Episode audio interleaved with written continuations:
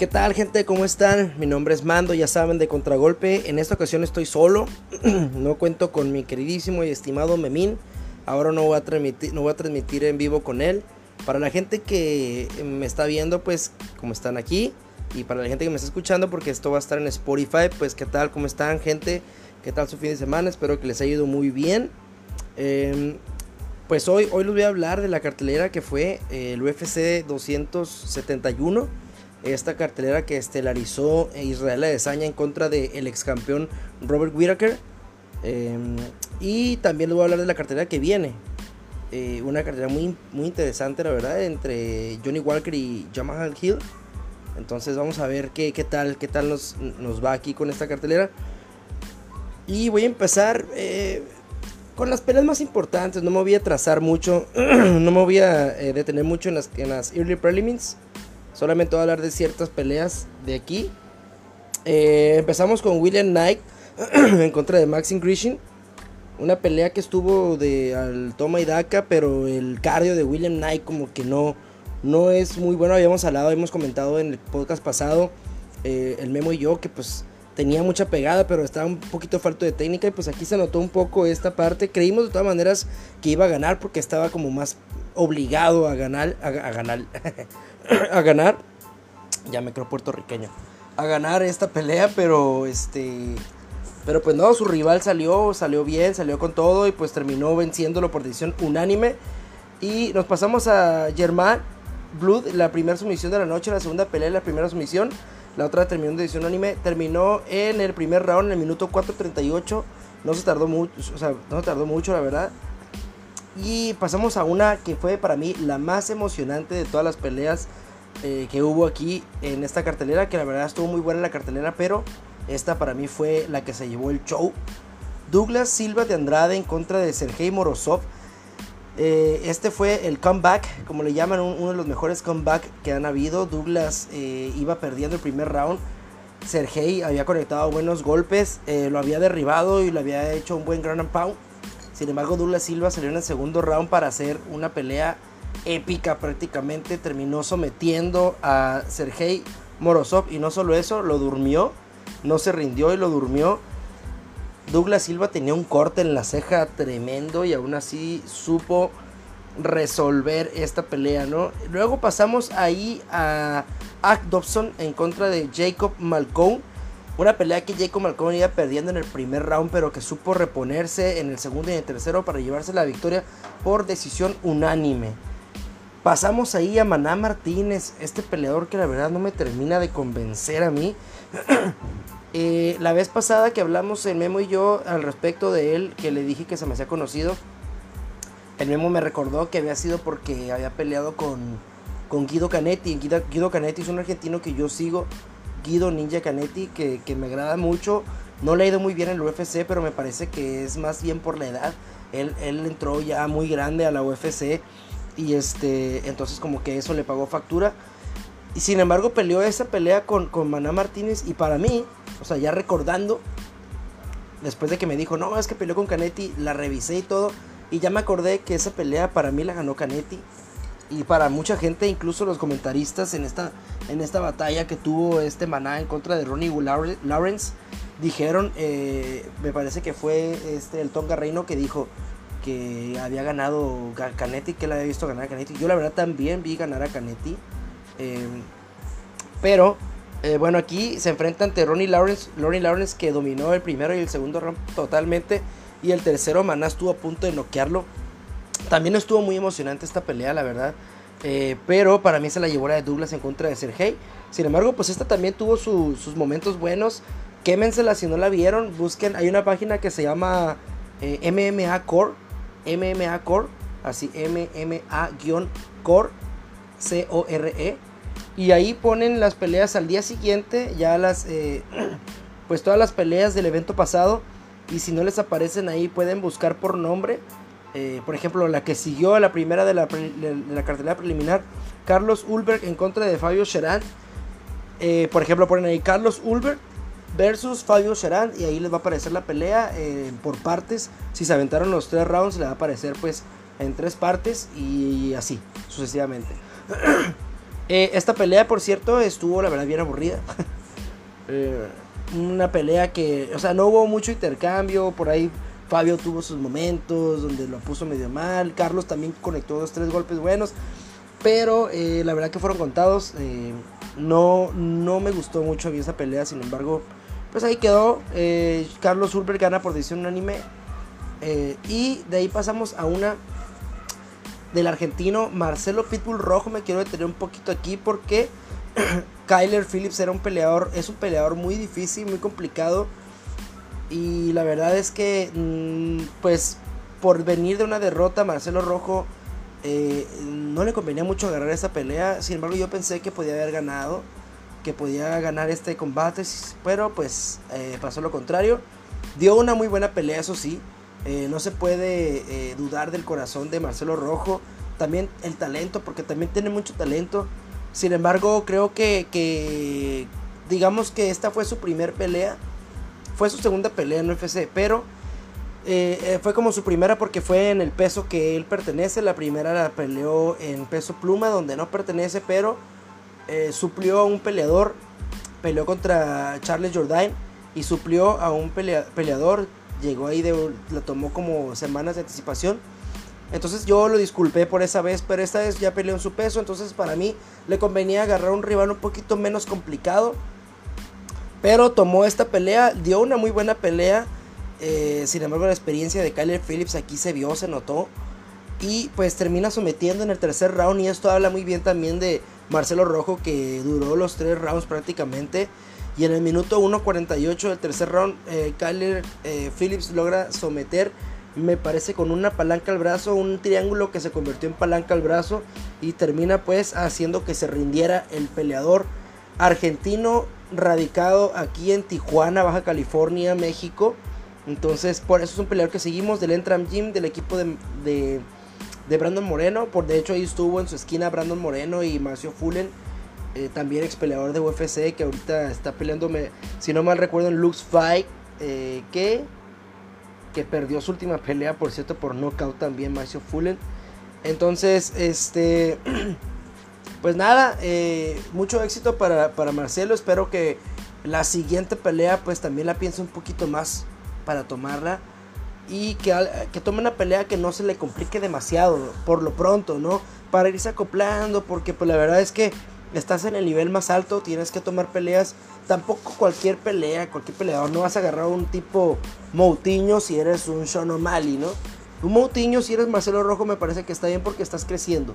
Porque no estoy diciendo que sea más talentoso uno que el otro, sin embargo creo que está creciendo Marcelo Rojo y necesitas peleadores eh, que estén a la par de ti. Ya después vas tomando retos más difíciles, más complicados, ¿no? Eh, un saludo para aquel que nos está viendo. Eh, gracias por estarnos sintonizando aquí. Y bueno, nos pasamos a Roxanne Modaferi en contra de Cassie O'Neill. Otra vez me quiero detener porque peleó la veterana Roxanne Modaferi en contra de la prospecto Cassie O'Neill. Casey O'Neill. y pues este fue el retiro también de la veterana. Perdió por división dividida, dio una muy buena pelea, eh, muy buenos golpes de conectó a Casey O'Neill pero terminó llevándose la decisión dividida. Casey O'Neill es una gran prospecto y Modaferi también es una excelente peleadora. Sin embargo, pues ya tiene sus añitos, me parece que 38, 39, no estoy seguro entre esos dos. Lo puse en, en, la página de, de Contragolpe de Instagram. Síganos en Instagram. Los que nos estén viendo ahorita, síganos en Instagram, por favor. Eh, ya estamos llegando a más seguidores ahí que en Facebook incluso. Los invito a que nos sigan en ambas. Creo que ya nos siguen en Facebook, pero en, en, Instagram. También tenemos Twitter, pero ahorita no estoy moviendo mucho en Twitter. Así que prefiero ahorita que estén en Instagram. Ahí subí un, pensamiento pues para Roxana Modaferi. ¿Por qué? Porque nos trajo muy buenas peleas, porque es una veterana del deporte, porque es muy querida también, es una peleadora muy, muy carismática, muy sencilla. Y pues bueno, se retira ya con esta pelea. Me hubiera encantado que hubiera ganado para que se hubiera retirado con una victoria. Pero le tocó perder y no le tocó perder con una rival eh, eh, sencilla, o sea, fue una rival difícil, así que pues nada que reprocharle a Roxanne Modaferi y pues mucho éxito en sus nuevos proyectos y lo que vaya a hacer. Lo puse, eso mismo lo puse también en, Instagram.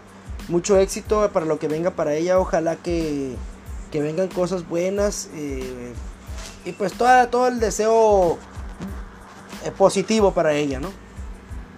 Nos pasamos a otra pelea, la estelar de las preliminares. Y vamos otra vez con un veterano, otro veterano, Andrei Arlovsky. Y este parece que no se quiere retirar. Permítame poquito, le voy a dar un traguito aquí porque tú mucho, hace mucho calor, la verdad.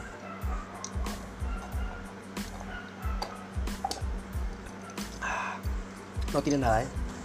Puro juguito. Em, bueno, nos pasamos a Andrei Arlovsky en contra de Jared Penderá. Este Andrei Arlovsky que no sé si está en su segundo aire, porque con los varios prospectos, con los peleadores eh, realmente rankeados, pues no ha podido. Eh, el caso está de Jairzinho, eh, está el de eh, Inganum, me parece que Curtis Blaze, también fue Michael Curtis Blaze, si no mal recuerdo. Pero que también está como prueba, ¿no? Para saber si los peleadores que vienen escalando, vienen subiendo, pues están al nivel, ¿no? Y este fue el caso, eh, Jared Bandera, eh, uno de los peleadores que están subiendo en la división de los pesos completos, pues fue frenado por este veterano nuevamente, frena un, a un peleador eh, que va escalando, Andriy Arlovsky, y se lleva la decisión dividida. Para mí debe haber sido, para mí, o sea, el el otro día me dijo, no puedes decir como que debía haber sido dividida, porque es apreciación de un juez, ¿sí es cierto? Pero la verdad es que yo para mí esta fue una pelea que se había ido por eso unánime. Para mí no había duda de que se la había llevado Andrei Arlovsky. Un juez, yo creo yo ganar a, André, a Bandera en algunos rounds o no sé. Que se fue a la división dividida o no sé si fue la división dividida de, de, todos los, los, jueces. Pero para mí pues no hubo duda de que se llevó dos de los tres rounds Andrei Arlovsky. Pero bueno, eh, terminó de todas maneras ganando y pues aquí puso a prueba a Jared Bandera, y pues precisamente no pasó esa prueba Jared Bandera. Y bueno, ahora nos pasamos a otra, a otro veterano. Hubo varios veteranos aquí y que les fue bien a la mayoría. Eh, excepción el caso de Roxanne Modaferi. Pero aquí empieza en, en la cartelera estelar Bobby Green en contra de Nasrat Akparast. Tiene un nombre muy difícil, se lo voy a deletrar, miren. Es H-A-Q-P-A-R-A-S-T. Está bien difícil ese apellido, no sé qué pedo. Pero eh, Bobby Green nuevamente también pone un. Pone como prueba a los que van escalando. Y otra vez, otro peleador más bien que no pasa esa prueba. Y es Nasrat. Em, Bobby Green todo el tiempo. De hecho, yo estuve, dije, estás demasiado confiado, Bobby Green, te van a venir conectando. Toda, casi toda la pelea estuvo con, los brazos abajo, con la guardia abajo, baja. Y Nasrat no pudo conectarlo con ningún golpe eh, sólido. Porque si lo iba a conectar algún jab, no sé, por ahí. Pero nunca pudo encontrar ese punto para, para noquear a, a este rival que es un veterano ya y que parece como que pues como que a pesar de que perdió contra Fisiev, como le dio una gran pelea y Fisiev es un excelente striker, como que eso motivó a Bobby Green. Y eh, pues para dar peleas eh, emocionantes, peleas buenas y, y tomar un segundo aire, digámoslo así. No sé cómo le vaya a ir verdaderamente con los top 5, pero al menos ahorita eh, con los rankeados por ahí de los lugares 10 o así. No me acuerdo en qué lugar está Nasrat. Pero ahorita mismo les voy a decir. Nasrat está... De hecho, no, no está rankeado. No está rankeado. Y, tampoco está rankeado... Em, tampoco está rankeado Bobby Green. Pero yo creo que ya va a entrar al ranking después de esta pelea. Porque peleó contra Fisiev y Fisiev está en el lugar 11 y, perdió contra Fisiev, pero una pelea que estuvo súper competitiva. como les comento, a, Bobby Green le, le, favoreció esta derrota porque fue una derrota totalmente competitiva. Fue una pelea en la que Fisiev estuvo en problemas por momentos contra un veterano como Bobby Green y dijo, ¿sabes qué? Todavía traigo, todavía traigo para los nuevos prospectos. Y se notó aquí en esta pelea, me parece que había peleado, había sometido en una pelea pasada no me acuerdo a quién sometió Bobby Green, pero sí me acuerdo que ganó su pelea pasada también. Y este y ganó y sometió, perdón. Entonces, eh, está motivado, para mí está motivado Bobby Green después de la pelea contra Rafael Fisiev. Y se vienen cosas buenas para mí, para él. Eh, me encantaría a mí ya ahorita verlo contra... Mmm, contra Gillespie, tal vez, contra... Ay, Mateus Gamrot, este peleador que, que, que peleó contra Jeremy Stephens y que lo hizo ver facilísimo. Por cierto, Jeremy Stephens que ya no está en el UFC. Una lástima, un peleador que a mí me encantaba. La única vez que no he leído a, Jeremy Stephens es cuando peleó contra el Pantera. De ahí en adelante yo le voy siempre a, a, este Jeremy Stephens. Pero ya había sumado muchas derrotas. Entonces pues ya terminó siendo cesado por, por el UFC. Pero bueno, volviendo aquí eh, al tema. Bobby Green me encantaría verlo contra un Brad Riddell. Este peleador que le dio una guerra también a Rafael Fisiev. Que terminó siendo bloqueado, pero, pero la verdad que también hay un peleón. Eh, o contra un Diego Ferreira. Eh, más contra Diego Ferreira porque me gustaría que Bobby ganara. Y creo que sería más ganable que contra Brad Riddell. Pero, eh, pues no sé. Me encantaría ver con cualquiera de ellos dos. Cualquiera de los dos me encantaría. Después pasamos a Alexander Hernández en contra de Renato Moicano. Renato Moicano que es joven pero que es un veterano del, deporte o de aquí de, de, este... Acá, hijo, me sale Bobby Green, me sale que... Ah, es que no me ha salido la... Es que busqué ahorita lo de la, su última pelea. Fue a Alja Quinta el que noqueó y Alja Quinta no es un peleador fácil. Volviendo acá a lo de Bobby Green. Y no me pareció todavía ver la pelea que tuvo ayer en contra de Nasrat. Pero bueno, ya volviendo aquí a, la Alexandre Hernández en contra de Renato Moicano. Renato Moicano, les comento, un, veterano del, UFC más que del deporte porque es, es un peleador joven, pero que ya tiene mucho tiempo dentro de la empresa. Estuvo en los pesos pluma, estuvo en los pesos, está ahorita los pesos ligeros. Está como calando esta división y le fue bien contra Alexandre Hernández. Me parece que, aquí la diferencia de tamaño se notó mucho. Alexander, Alexander Hernández se veía pequeño. Y también, em, pues, la experiencia. Porque Renato Miquel es un peleador experimentado. Y pues le dio una cátedra a Alexander Hernández. Y me da mucho gusto, la verdad. Yo pensé que iba a ganar Alexander Hernández. Lo dije en mi pronóstico que iba a ganar él. Pero la verdad es que me da mucho gusto que haya ganado Renato Mexicano. Porque creo que también lo comenté en el podcast pasado. No me cae muy bien Alexander Hernández. Eh, me parece que llegó muy crecido porque ganó unas primeras peleas en su debut. Pero ya después como que no, no, no me gustó su personajito. Es así como que sí se creía. No era un personaje, como que sí se creía mucho. Entonces, este... Pues nada, aquí le tocó perder en contra de Renato Moicano. Renato Moicano que ahí dijo, este, síganme en las redes.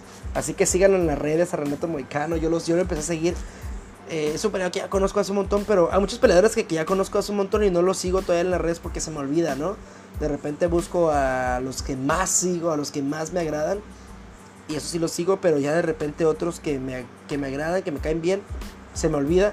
Y ya lo empecé a seguir desde que ayer dijo que síganme en las redes porque yo voy para arriba y dio una ahí, una, un pensamiento ahí como de motivación propia, ¿no? Este, y nada, gana por sumisión en el segundo round. En el minuto 1.23 a un Alexander Hernández que también es muy bueno.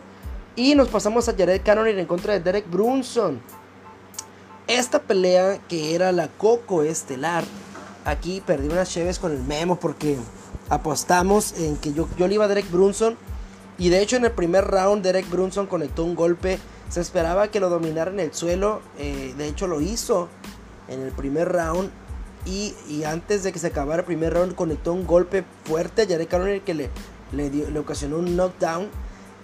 Y de ahí se fue abalanzado, pero la campana salvó a Jared Cannonier. Y en el segundo round, igual Derek Brunson dominó un poquito por en el piso. Pero Jared Cannonier termina conectando un golpe sólido que lo pone mal y termina noqueando a Derek Brunson en el segundo round, en el minuto 4.29, ya a punto de acabarse les encantan los finales felices estos peleadores o, finales, este, ¿cómo se dicen? Mm, dramáticos, ¿no? Y Derek Brunson termina perdiendo, así como yo, unas cheves con el memo. Pero bueno, este, me hubiera encantado que ganara Derek Brunson. Creo que le hubiera podido hacer una mejor pelea a, a Israel Adesanya. Esta pelea entre ellos era para ver quién seguía como contendiente al título en contra de Israel Adesanya. Ya llegaremos a la pelea de Israel Adesanya. Eh, y pues bueno, se la lleva Jared Cannonier. También tengo ganas de ver esa pelea porque Jared Cannonier es el único peleador o de los pocos peleadores de la división que no ha peleado con, con Israel Adesanya. Entonces, pues está ahí como ah, vamos a ver qué pasa, ¿no? Jared Cannonier es un peleador que tiene mucha pegada. Tiene muy buena defensa de derribo también. Derek Brunson es un luchador excelente, por eso es que lo pudo derribar. Pero Jared Cannonier tiene una muy buena defensa de derribo. Y, eh, y, pues bueno, aquí termina con una victoria por knockout y se apunta como la siguiente pelea por el título. De hecho, Dana White ya lo comentó, dijo que, que ya era oficial, que iba a ser la siguiente. No han puesto fecha, pero que Jared Cannonier es el siguiente para pelear con Israel Adesanya. Lo dijo Dana White. Y pues si lo dijo Dana White, así va a ser, ¿no? Porque se sabe que lo que dice Dana White, eso se hace, ¿no? Y nos pasamos a otra pelea súper emocionante, la coestelar en contra de Derrick Lewis en contra de Taito Ibasa. Aquí en los pronósticos también habíamos comentado que si se iban al intercambio, Derrick Lewis iba a poder llevar la mejor parte. Pero, eh, pues parecía que sí.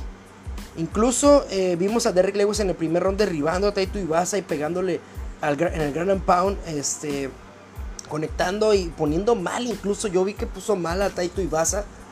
Y, eh, pero se termina eh, recuperando, ah, soportó la pegada de Derrick Lewis y eso ya es mucho decir. Taito Ibasa soportó la pegada. Este peleador, Taito Ibasa, que me parece como un Mark Hunt.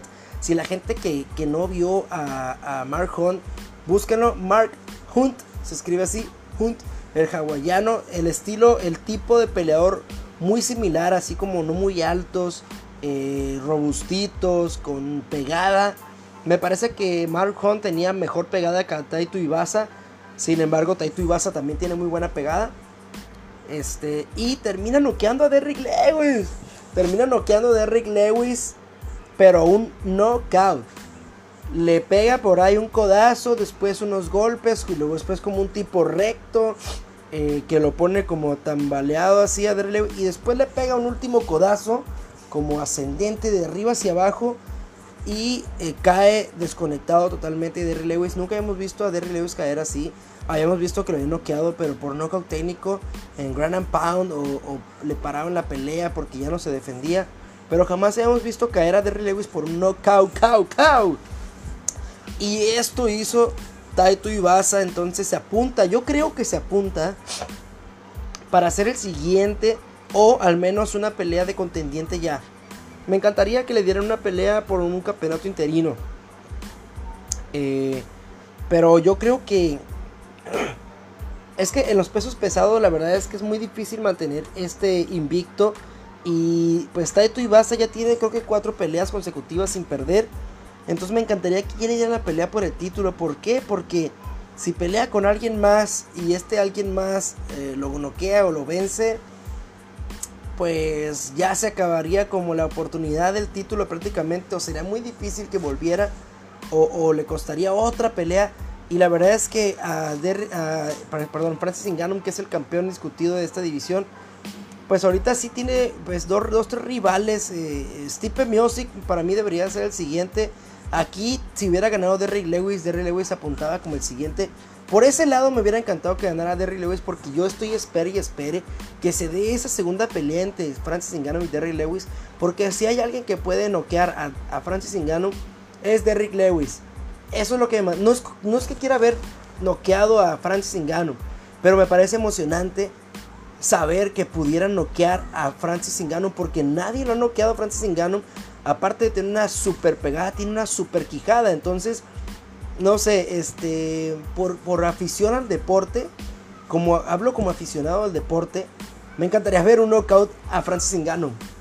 Pero me agrada Francis Ngannou. Francis Ngannou es un peleador que me agrada demasiado, me cae muy bien. Pero por afición al deporte me encantaría ver un knockout a Francis Ngannou porque nunca lo han noqueado. Entonces estaría súper emocionante eso para mí, ¿no? De, traer mucha emoción al deporte.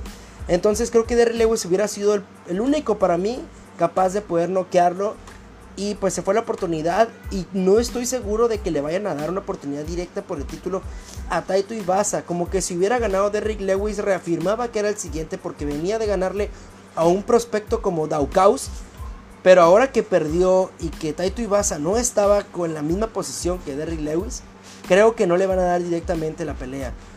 A mí me encantaría Pero eh, si no lo hacen, probablemente le van a poner o a Stipe Music o a Cyril Game. Si le ponen Stipe Music, hay más probabilidad de que Taito Ibasa pueda ganar porque Stipe Music ya es un veterano.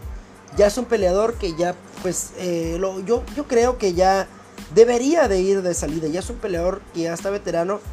Aunque creo que todavía tiene peleas por ganar. Entonces, si pelea con Stipe está el riesgo de que pierda Taito Ibasa. Pero hay más probabilidad de que Taito Ibasa gane.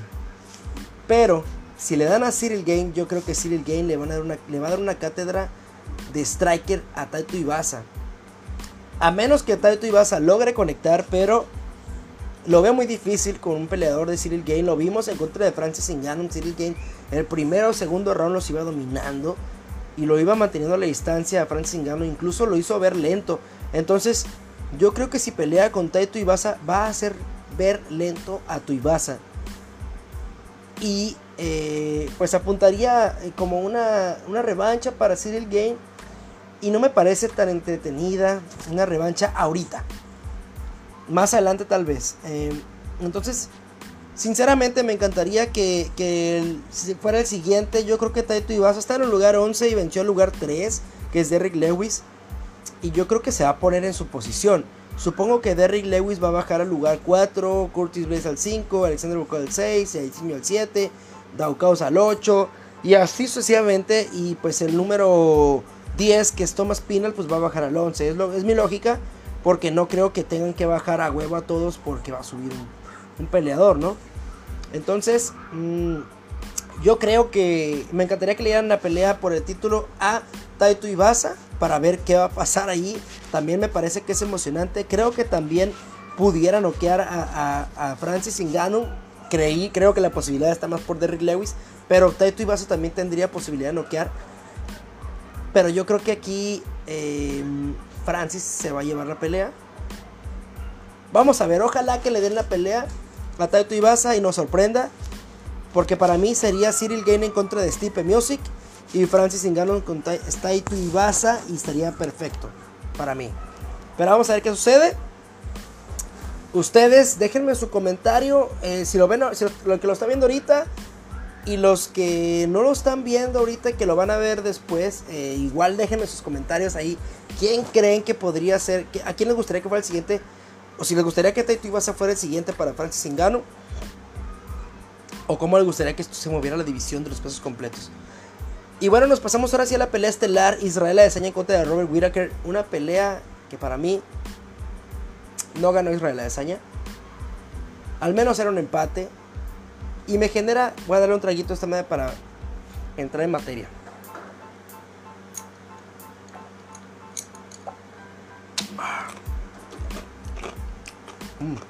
Hielitos. Me encantaría hacer em, una observación de esta pelea. De esta y de, y de otra. ¿Qué pasó una situación similar? Ok, Israel Adesanya estuvo en el centro del octágono metiendo la presión. Eh, tiraba pocos golpes. Los que conectaba, los conectaba pues relativamente sólidos. Pero en realidad no lastimó a, Robert Whittaker. A excepción del primer round donde le ocasionó un knockdown. Pero más bien fue como un desequilibrio de Robert Whittaker. Así lo vi yo. Pero este. Bueno, yo creo que. Me permítame un poquito. Pero este. En realidad no le hacía mucho daño en los demás rounds. Eh, Robert Whittaker estuvo conectando muy buenos golpes también. En los intercambios, creo que Robert Whittaker se llevó la mejor parte. Yo vi que incluso eh, hubo golpes en los que eh, bueno, la gente no me está viendo en Spotify, no me va a ver, pero que estaban, entraban así y tiraban, por ejemplo, como un jab al mismo tiempo. Y Robert Whittaker se quitaba el jab de, de, de, Israel Adesanya y conectaba el suyo. Entonces, eh, yo vi muchas veces a Robert Whittaker tocar a Israel Adesanya. A Israel lo vi metiendo la presión, sí. conectando low kicks, sí. Y a lo mejor conectó más golpes, más volumen pero los, los golpes eh, de poder o realmente, no más que Israel Adesanya tiene muy buena quijada, siempre lo he dicho. A Israel Adesanya no me parece tan buen striker, siempre lo he dicho. ¿Por qué? Porque es un peleador que en el intercambio siempre se lleva más golpes de los que tira. La diferencia es que Israel Adesanya tiene mucha quijada. Y normalmente los contrincantes con los que pelea no tienen quijada o tienen menos. El caso es el Robert Whittaker. Lo vimos en la primera pelea. En el intercambio, creo que Israel se comió tres golpes y Robert Whittaker solo se comió esos dos que los que lo desconectaron. Entonces, yo sí vi a Israel metiendo presión, centro del octágono y, y volumen. Pero yo vi que Robert Whittaker conectó los mejores golpes. Y nos vamos a la pelea de Brandon en contra de Davison Figueiredo. En donde Brandon Moreno conectó el volumen y, y los mejores golpes. Independientemente de los tres o dos knockdowns que le hizo Davison Figueiredo. Que en realidad fueron prácticamente los únicos golpes sólidos que le conectó. Entonces, ¿por qué en unas peleas cuentan mucho el volumen y el centro del octágono y en otras no? Es lo que yo quisiera saber. ¿Por qué en, eh, el volumen de golpes aquí de Israel Adesanya y el centro del octágono contó más que los golpes sólidos de Robert Whittaker. Y en la pelea de Brandon Moreno no contó el volumen y la presión de Brandon en contra de Figueiredo. Es lo que yo quisiera saber. Y es, esa es la razón por la que yo digo que no le robaron la pelea a Brandon Moreno, pero que les convenía que ganara Davison Figueiredo por una cuestión de marketing. Creo que también Israel Adesanya les convenía por una cuestión de marketing. Israel Adesanya genera más dinero, genera más polémica si gana. ¿Por qué? Porque todavía está la, incógnita de qué va a pasar con John Jones.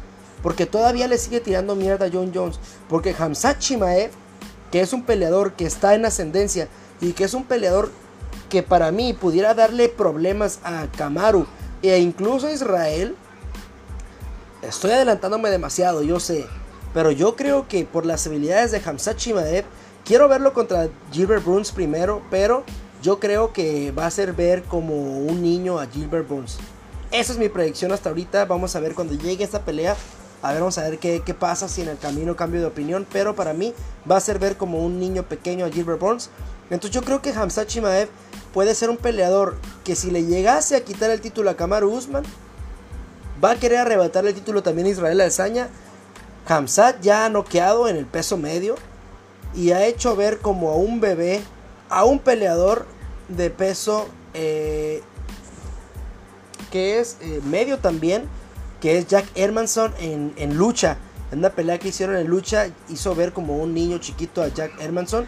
Entonces, para mí, tiene toda la facultad Hamzat Chimaev de darle una muy buena pelea a Israel Adesanya, pero si hubiera ganado Robert Whittaker, em, creo que no hay tanto hype en esa pelea.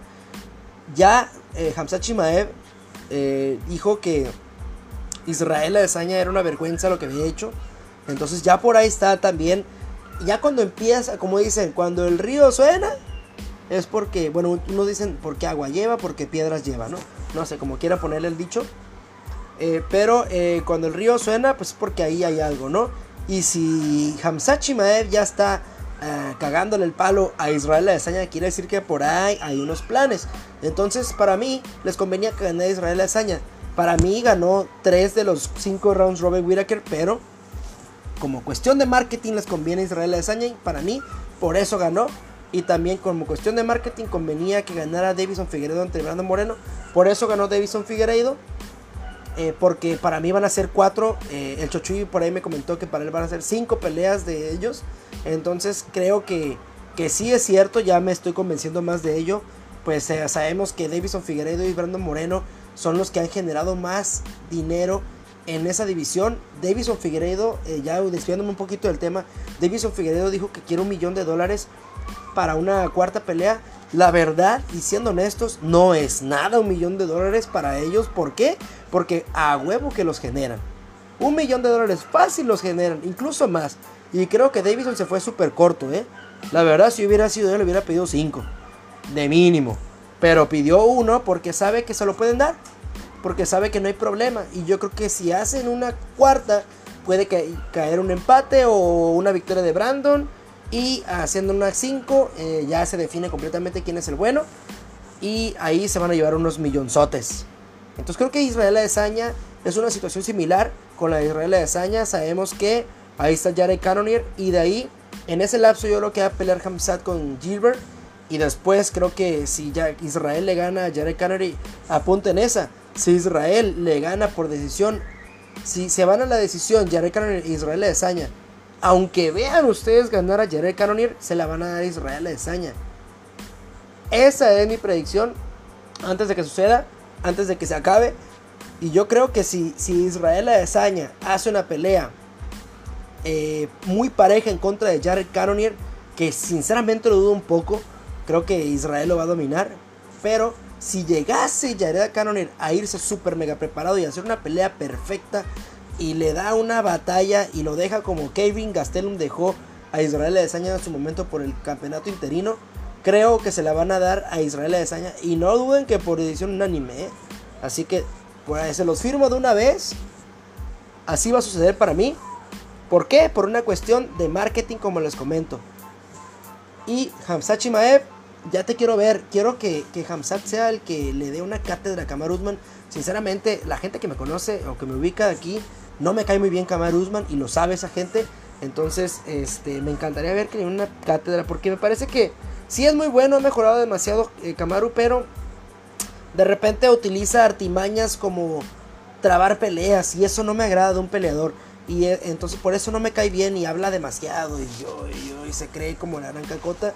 Y eso no me agrada de él, que bueno, sí es una reata la verdad, pero, pero no me agrada, no le queda a él, eso tal vez como eso, no le queda.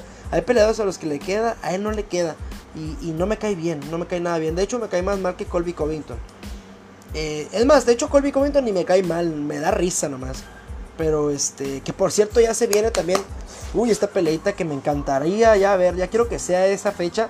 Este, Colby Covington en contra de Jorge Masvidal, ya lo habíamos dicho aquí en Memo y yo, pero otra vez les comento, viene esa pelea emocionantísima. Y este, y pues nada, eh, esta fue la cartelera del UFC 271. Voy a dar rápido también las peleas que van a suceder en, las, en el siguiente Fight Night que va a estelarizar eh, Johnny Walker, el, el, whisky Johnny Walker, en contra de Yamaha Hill. Hey, Johnny Walker, whisky, patrocínanos. eh, Johnny Walker en contra de Yamaha Hill. Eh, una pelea que para mí, bueno, ahorita voy a dar mejor mi, mi pronóstico. Vamos a irnos por las preliminares. Eh, vamos a saltarnos las que no están tan llamativas, por así decirlo. Me hubiera encantado que estuviera aquí el memo para decirme si alguna de esas la quería eh, mencionar. Me voy con Jessica Rose Clark, una peleadora ah, que me encanta. Me encanta esa peleadora. Me gusta ella físicamente. Eh, tiene toda la cara y, como está bonita, pues no se ve bien. O no se ve mal. Y va contra una veterana, Stephanie Edger. Yo le voy a Jessica Rose Clark.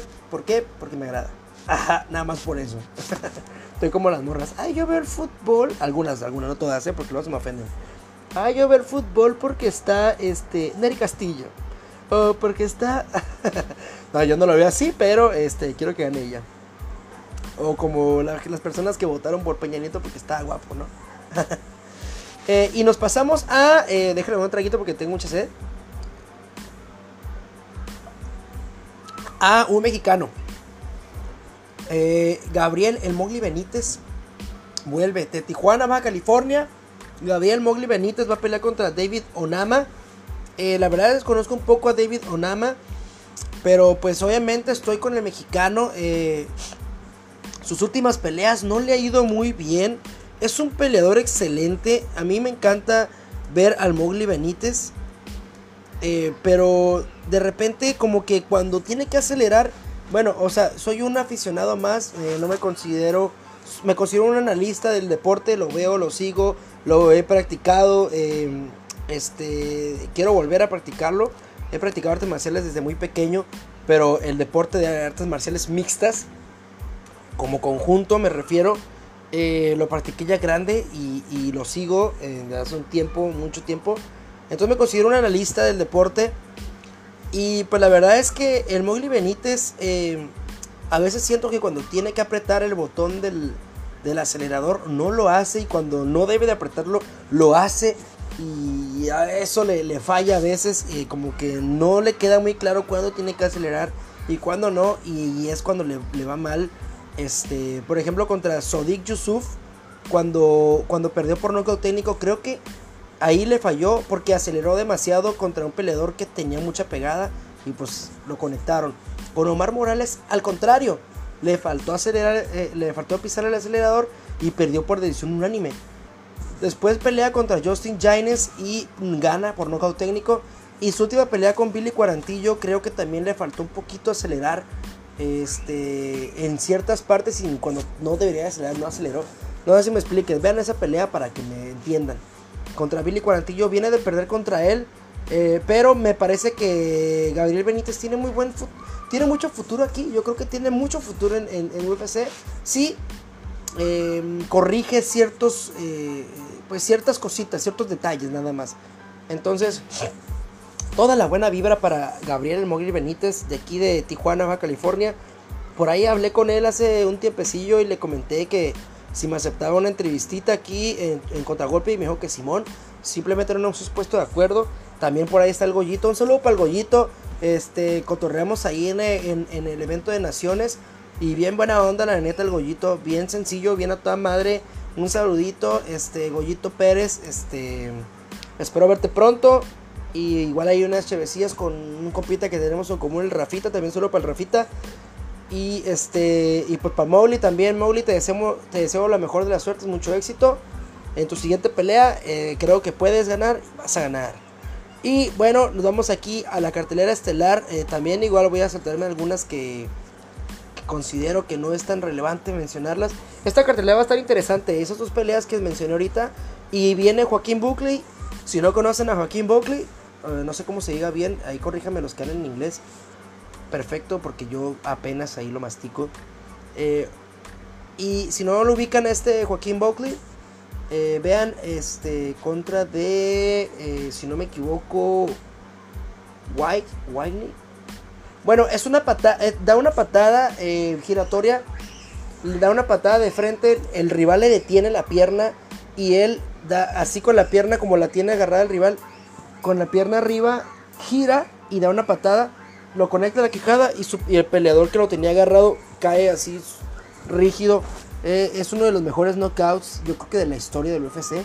Si no lo ubican, búsquenlo. Eh, yo creo que tiene muy, buen futuro dentro del deporte, este, porque viene de una racha buena. Mm, me parece que viene de noquear también otra vez, con un volado, un peleador que estaba súper alto. Eh, que tenía, se veía que tenía más pegada al otro peleador, pero Joaquín Buckley logró conectarlo. No me acuerdo si fue él o William Knight, no me acuerdo. Pero bueno, yo voy con Joaquín, creo que puede ganar esta pelea. Va contra Abdul Razab Al Hassan. Y pues vamos a ver cómo le va, ¿no? Se viene otro veterano, otro veterano del deporte, eh, Jim Miller, otro veterano que me encanta siempre verlo pelear. Este, porque es de los pocos peleadores que cuando yo inicié viendo el deporte siguen aquí. Y siempre me gusta ver que, que, gane sus peleas. Va contra un peleador que yo creo que viene del Contender Series o, o no sé, no lo ubico, Nicolás Mota. Vamos a buscarlo de volada aquí. Nicolás con, con S, digo con S, con K. Este, y eh, pues va contra este peleador eh, que yo supongo que Va a ser su primer pelea dentro del UFC. Vamos a ver aquí. Sí, viene del Danaway Contender Series. Eh, es que normalmente cuando los ponen aquí como dato, cuando los ponen como en blanco y negro en la página, es porque vienen del Contender Series. Entonces, bueno, viene con un peleador que, al parecer pues es un prospecto. Viene de tres victorias, una por knockout y las otras por decisión unánime. De la de Contender Series viene de... Eh, por decisión unánime. Este. Pero pues eh, vamos a ver. Eh, Jim Miller también se quedó ya como el peleador que cala los prospectos. Entonces vamos a ver cómo le va en contra de este peleador que desconozco. Yo casi no veo el Contender Series. El memo es el que luego me anda diciendo ahí. No, güey, que este güey, que este otro, ¿no? Y bueno, se viene otra pelea en un peso pactado. Julian Márquez en contra de Kyle Daukaus. Eh, no sé bien por qué es que Kyle Daukaus iba a pelear, según yo, la segunda contra Kevin Holland. A no ser que no me haya enterado y Kevin Holland haya sufrido alguna lesión. Pero, eh, pues Kyle Daukaus, es que, eh, para los que no sepan, Kyle Daukaus había peleado con Kevin Holland y em, la dejaron en no contest. ¿Por qué? Porque Kevin Holland se noqueó con la cabeza de Kyle Daukaus en un, intercambio. Eh, me parece que chocó su cabeza de Kyle Daukaus con la quijada de, de, Kevin Holland. Y bueno, pues sabemos que los cabezazos no son permitidos. Pero tampoco fue una cosa a propósito por Kyle Daukaus y la marcaron no contest. Entonces iban a hacer la revancha. Yo recuerdo que ya estaba pactada la pelea entre Kevin Holland y Kyle Daukaus. Pero aquí viene eh, un peleador a suplirlo y lo va a hacer en peso pactado. Supongo que agarró la pelea con, pocas semanas de anticipación. Entonces yo creo que sí se debe haber lesionado eh, Kevin Holland. Ahorita lo voy a buscar aquí. Pero ahí estaba Kevin Holland en el evento eh, de, del UFC 271. Entonces, em, definitivamente pues no fue por alguna cuestión de COVID porque es lo que normalmente sucede, ¿no? Porque no estuviera en el evento si hubiera sido COVID. A lo mejor sufrió una lesión eh, y por eso lo, lo, suplió. Eh, se llama este peleador Julián Márquez, que es un peleador que le tiró la onda, si no mal recuerdo es él, el que le tiró la onda a Miley Cyrus. este... Ah, mira, aquí está, aquí. Ajá, sí, se lesionó, efectivamente se lesionó. Kevin Holland queda fuera de revancha de con Kyle Daukaus por una lesión. Eh, una lesión de Kevin Holland evitará, eh, evitará que se vean las caras en contra de Kyle Daukaus. Em, vamos a ver si aquí dice qué fue la lesión que tuvo. Eh, la primera pelea de más pesos medianos. Tuvo el 2 de octubre. un cabezazo accidental que le abriera el camino a Daukaus para encajar un mataleón porque lo somete. De hecho, no se duerme por completo eh, Kevin Holland. Pero, eh, pues obviamente sí lo puso súper mal, ¿no? Ese cabezazo. Y, este... No, es que no dice por qué se lesionó. No dice cuál fue la lesión. La primera... Eh, lamento ir esa lesión, mejórate. Eh, como que le deseo... Kyle Daukaus le, le, le, deseo buena suerte con la lesión, le dijo lamento la lesión, buena, buena onda por, él dado caos de, de ahí darle unas palabrillas de aliento a, a su rival, eh, Kevin Holland. Sí, ahí le puso lamento ir sobre tu lesión, mejórate, te veo en febrero, pero primero debo encargarme de algo. O sea, va a pelear con Julián Márquez y después eh, parece que, que pues se va a ver las caras nuevamente con Kevin Holland. Entonces, este Kevin Holland, este, marginado la cartera, habrá que ver el plazo. No dice, no dice cuál fue la lesión, pero bueno, sí se lesionó Kevin Holland. Entonces ya, ya sé por qué está aquí eh, Julián Márquez. Que la verdad no la tiene fácil caída o caos con Julián Márquez. Sinceramente, creo que pudiera ganar Julián Márquez. Eh, porque aparte la, pelea fue este, en un peso pactado. Aquí dice catchway. Cuando dice catchway, pues peso pactado. Entonces, eh, pues nada, yo creo que Kyle Daukaus pues tuviera que ganar, la lógica dice que tiene que ganar Kyle Daukaus, pero yo creo que puede ganar Julian Márquez, ¿eh? Va a estar buena esta cartelera. Y cerramos eh, ya para irnos eh, con Johnny Walker en contra de Jamal Hill. Este peleador Johnny Walker que a mí me encanta mucho, me encanta mucho, usé un pleonasmo ahí, ¿no? me gusta mucho verlo pelear. Es un peleador muy espectacular empezó muy bien con una racha así de victorias este, apantallante, ¿no? Caos rodillazos espectaculares. Apantallando a medio mundo, noqueando a medio mundo, ¿no? Eh, pero ahí por ahí lo bajaron, este... Lo bajó un, un, ¿Quién fue el que lo bajó? Creo que fue Derek Brunson. Derek, no, no, no. Creo que fue un peleador que ya ni siquiera está en, en UFC. Ahorita mismo les voy a decir quién fue. Aquí tengo los datos, eh, todo lo checo. Pero Johnny Walker, peleador de peso semicompleto, pues en algunos momentos se llegó a hablar sobre una pelea cuando andaba en su hype. Se llegó a hablar de una pelea en contra de John Jones y yo incluso dije, esa pelea contra John Jones sería excelente. Johnny Walker tiene, eh, está súper largo, de la misma estatura de John Jones, alto, casi dos metros. Entonces se veía algo bueno. Ah, contra Corey Anderson. Sí, efectivamente Corey Anderson ya no está en UFC. Está en Bellator. Y perdió contra él por knockout técnico. Em, entonces, de ahí eh, se sumó otra derrota contra Nikita Krylov. Por decisión unánime, donde también ya le andaba tronando.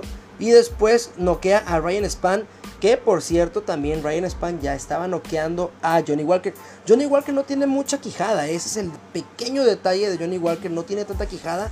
O no sé si con tanto golpe ya se la han eh, aflojado un poquito. Y viene de perder contra Thiago Santos por decisión unánime. Una pelea que yo dije donde Thiago Santos conecta a Johnny Walker sólido. Adiós Johnny Walker. y este y sí lo conectó, pero no lo bajó y me sorprendió porque Johnny Walker normalmente no aguanta tanto pegada. Yo creo que no lo ha conectado sólido.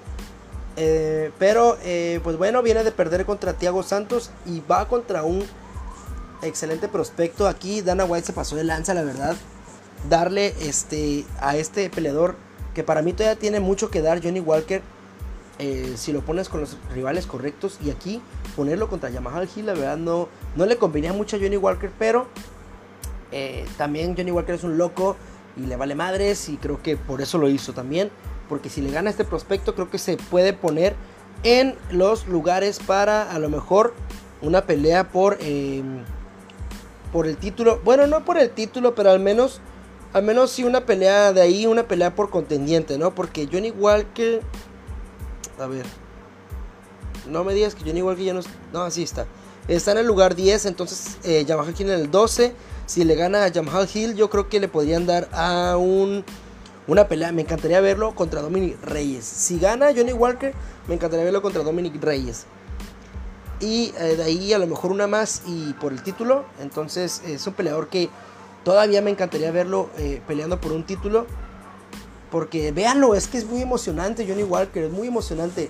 Eh, y Yamaha Hill es otro peleador emocionante. Entonces, aquí eh, yo creo que el del hype, el Yamaha Hill, que viene de una victoria, pero antes de eso había sumado una derrota. Eh, de hecho, le rompieron parte, una parte del brazo, como esto de aquí.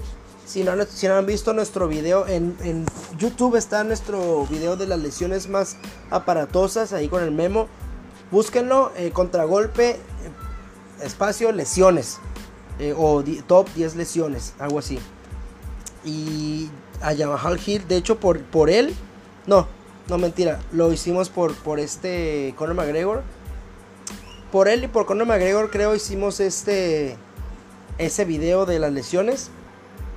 Pero Yamaha Hill sufrió una lesión bien fea contra Paul Craig. Paul Craig, que también para mí sería un, prospectazo ahí dentro de la división, veterano, pero que también anda ahí dándole con todo. Entonces, esta pelea de Yamaha Hill contra Johnny que para mí la va a ganar Yamaha Hill, lástima. Ah, creo que la va a ganar Yamaha Hill. Bueno, lástima y no, porque también me agrada Yamaha Hill. Esa es una pelea que no me gustaría que se hubiera dado ahorita. Me hubiera gustado que se hubiera dado si los dos llegaban a la punta. Entonces, este, es por eso que digo, fuck, ¿por qué tienen que hacer peleas? También como cuando peleó Jeremy Stephens en contra de... Hay otro peleador que también me agrada un montón y que peleó con Jeremy Stephens. Eh, siempre se me olvida su nombre de ser bien con ese cabrón. Eh, ah, pues aquí lo voy a ver en los rankings, más fácil.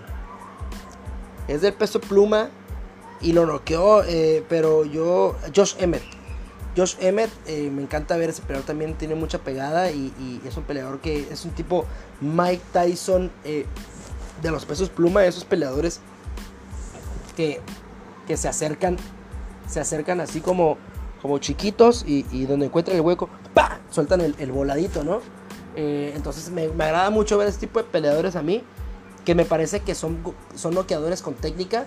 ¿Por qué? Porque no son los que sueltan golpes a matar, sino que calculan el espacio y se meten en la guardia del peleador y cuando ven el espacio eh, libre sueltan el golpe. Entonces ya este Josh Emmett es así. Pero bueno, volviendo a la pelea estelar, Johnny Walker contra Yamaha Hill.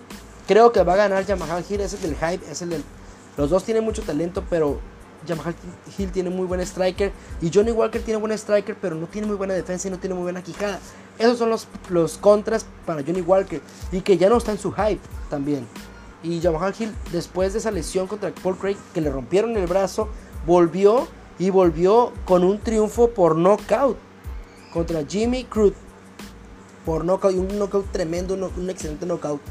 Muy bonito ese knockout. Entonces, em, para mí gana Yamaha Hill. Y, eh, y, pues se suma ahí, eh, se subiría en los rankings Y si gana Yamaha, mira, si gana Johnny Walker me encantaría verlo contra Dominic Reyes. Si gana Yamaha Hill, me gustaría verlo en... Pues yo creo que también estaría bien con... Es que, es que ambos peleadores, eh, Yamaha Hill y Johnny Walker, son muy parecidos, pero la, diferencia de Johnny Walker es que usa más patadas, más rodillas y, cosas espectaculares. Y, y, el striker de Yamaha Hill es espectacular, pero a su manera. Son estilos eh, similares, pero distintos a la vez. Y es que no me voy a poder explicar hasta que ustedes los vean pelear por separado. O vean la pelea que va a haber este fin de semana que viene. Para que me comprendan.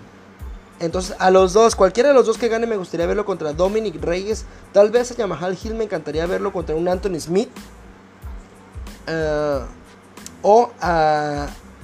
Pues Johnny Walker también estaría interesante con, con este Anthony Smith. De hecho, Johnny Walker en algún punto retó a Anthony Smith y Anthony Smith dijo Simón. Pero en ese tiempo Johnny Walker estaba súper abajo. Eh, todavía no peleaba como con tantos tops. Entonces. Eh, pues fue que no le dieron la pelea, yo creo por eso, ¿no? Pero bueno, estas fueron las dos carteleras, la que pasó UFC 270 y esta que viene, que es un Fight Night eh, Vegas. Eh, y pues eh, nada, esto fue todo por hoy. Gracias por haberse quedado los que se quedaron. Gracias por haberme escuchado. Gracias por vernos, los que nos vieron en el en vivo. Aquí sigan, sigan la página de Zona Baja también. síganos en Contragolpe Instagram, en Contragolpe Facebook en nuestro canal de YouTube que estoy, estoy viendo en subir más videos, pero no he tenido el, tiempo, la verdad, de hacerlo, eh, ni tampoco los medios. Eh, ya por ahí estoy, estoy arreglando las cosas para que ya pueda empezar a subir más y más videos. Pero síganos por favor en las redes para que esto crezca y precisamente para que podamos subir más eh, videos y más contenido pues de una manera más sencilla sin menos complicaciones, ¿no? Eh, bueno, los veo en el siguiente, los, o los, les hablo. Espero que nos escuchen en la siguiente, en el siguiente podcast, eh, que va a ser el siguiente fin de semana o principio, que es domingo, hoy es domingo. Y pues nada, eh, gracias por haberse quedado nuevamente y nos guachamos en la siguiente. Bye.